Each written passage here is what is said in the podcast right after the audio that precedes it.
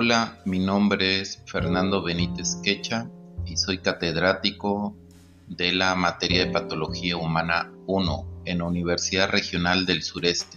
Vamos a revisar la guía de práctica clínica, el control prenatal con un enfoque de riesgo. En, este, en esta guía de práctica clínica vamos a ver las evidencias y las recomendaciones. Se van a contestar algunas preguntas como cuáles son los factores de riesgo que se deben investigar en el control prenatal de rutina, qué inmunizaciones están indicadas o contraindicadas durante la gestación y en el diagnóstico qué pruebas diagnósticas y en qué edad gestacional deben ser solicitadas.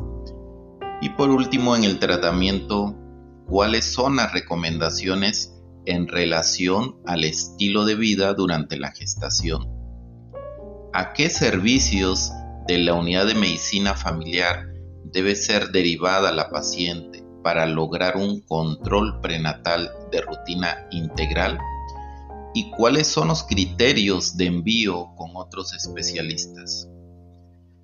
Los aspectos generales en el control prenatal con un enfoque de riesgo deben ser la atención a la salud materno-infantil como una prioridad para los servicios de salud.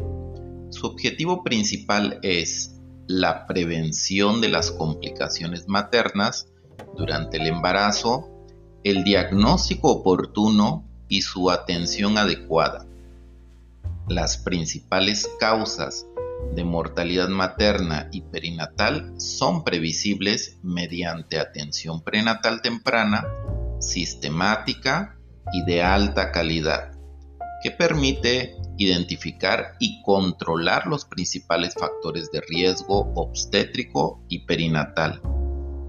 La muerte materna es evitable. Amplios estudios avalan que la intervención es eficaz y que la inversión en maternidad sin riesgo no solo reduce la mortalidad y la discapacidad materno-infantil, sino que también contribuye a la mejor salud, calidad de vida y equidad para las mujeres, sus familias y las comunidades. Las intervenciones de maternidad sin riesgo que abarcan las estrategias de promoción a la salud son las más eficaces en función de costos del sector salud, particularmente en atención primaria. El embarazo normal es el estado fisiológico de la mujer que se inicia con la fecundación y termina con el parto y el nacimiento del producto a término. El control prenatal son todas las acciones y procedimientos sistemáticos o periódicos destinados a la prevención, diagnóstico y tratamiento de los factores que pueden condicionar la morbilidad y mortalidad materna perinatal. Una de las prioridades de los cuidados prenatales es capacitar a las mujeres para que sean capaces de tomar decisiones informadas acerca de sus cuidados, en donde será atendida, quién llevará a cabo sus cuidados, a qué exámenes será sometida y dónde se atenderá el parto. Esta es una buena práctica en la prevención primaria, en la promoción a la salud como estilos de vida. A la mujer embarazada se le debe ofrecer la oportunidad de asistir a clases de cuidados prenatales y tener la información por escrito acerca de los cuidados prenatales. La comunicación y la información a la mujer embarazada debe otorgarse en una forma accesible y de acuerdo a sus necesidades. Se le debe ofrecer información basada en la evidencia durante su capacitación para la toma de decisiones informada respecto a sus cuidados.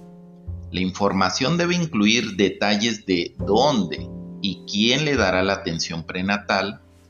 La decisión de la mujer embarazada debe ser reconocida y agregarse al proceso de toma de decisiones. Desde el primer contacto con la mujer embarazada se le debe ofrecer información acerca de los cuidados del embarazo, servicios y opciones disponibles, consideraciones al estilo de vida, incluyendo información acerca de la dieta y pruebas de laboratorio. La mujer embarazada debe ser informada acerca del propósito de las pruebas de laboratorio antes de que ésta se realice.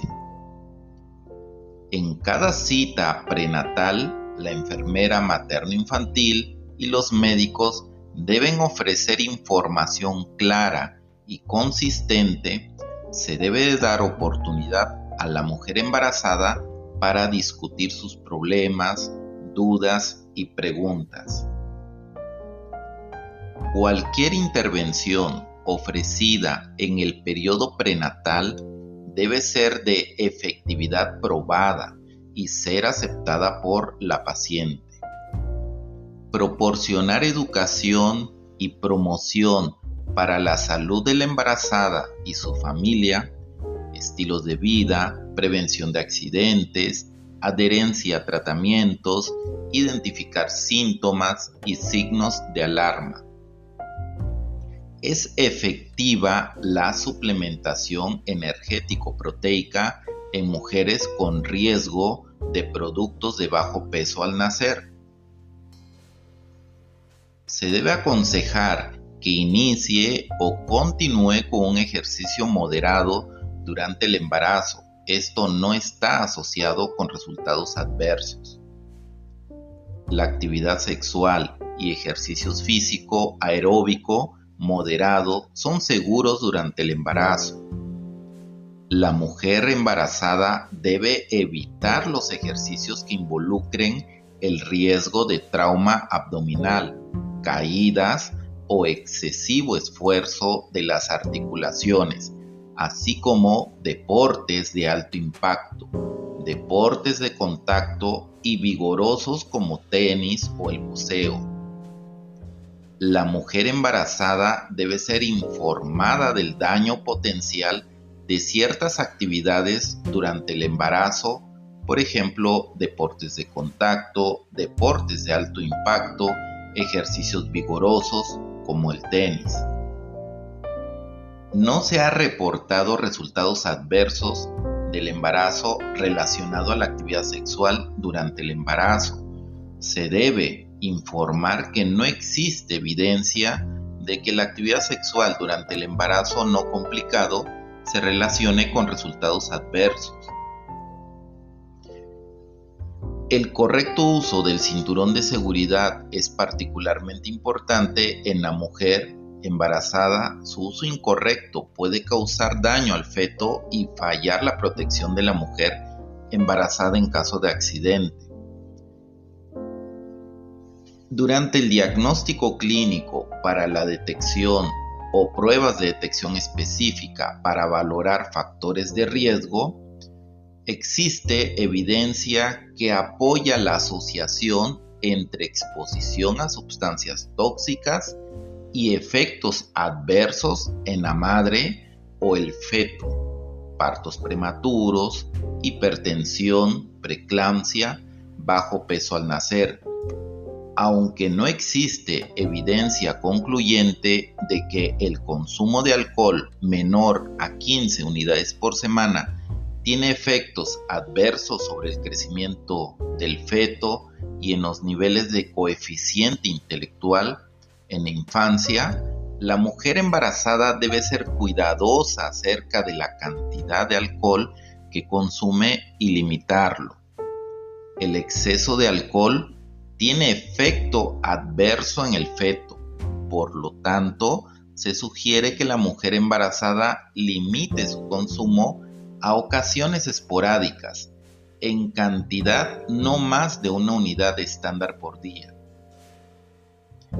El tabaquismo se ha asociado a un incremento en el riesgo de mortalidad perinatal, muerte súbita infantil, ruptura prematura de membranas, embarazo ectópico, placenta previa, parto prematuro, ruptura prematuras de membranas bajo peso al nacer y el desarrollo de labio o paladar hendido, por lo cual debe ser evitado.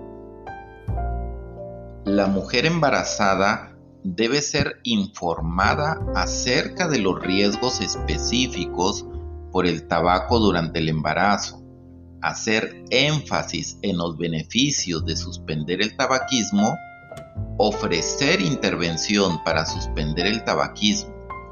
Las intervenciones que parecen ser efectivas incluyen consejos por médicos, sesiones de grupo y terapia de adicciones, basado en manuales de autoayuda. Se ha estimado que un 5% de mujeres embarazadas han reportado fumar marihuana. El fumar marihuana se asocia con bajo peso al nacer, muerte perinatal, parto prematuro. Se debe recomendar a las pacientes embarazadas evitar el consumo de marihuana. Se ha demostrado la utilidad de la suplementación con yodo en poblaciones con alto riesgo de cretinismo. Se ha demostrado la utilidad del tamizaje para preeclampsia, incluyendo la evaluación, el riesgo individual en la primera consulta, exactitud de la toma de tensión arterial, pruebas de orina para detectar la proteinuria, capacitación para reconocer los síntomas de alarma de preeclampsia. Se ha documentado que las vacunas con virus vivos atenuados afectan al feto. Las vacunas con virus vivos atenuados están contraindicadas durante la gestación y solo se recomienda aplicar el toxoide tetánico se estima una prevalencia de violencia intrafamiliar de 17% en embarazadas, cuyas consecuencias son problemas físicos, emocionales y sociales que dificultan la atención de la mujer al neonato, nacimiento pretérmino, hemorragias vaginales y muerte perinatal los profesionales de la salud deben de estar alertas ante síntomas de violencia intrafamiliar, dar la oportunidad de denunciar la violencia, propiciar un ambiente donde las pacientes se sientan seguras y en caso necesario referirlas a centros de apoyo emocional. Se requiere mayor número de investigaciones para establecer el tamiz de violencia intrafamiliar más apropiado para su detección. Se ha encontrado asociación entre depresión prenatal y depresión posparto. No existe evidencia suficiente para asociar la depresión y, ansiedad con parto pretérmino.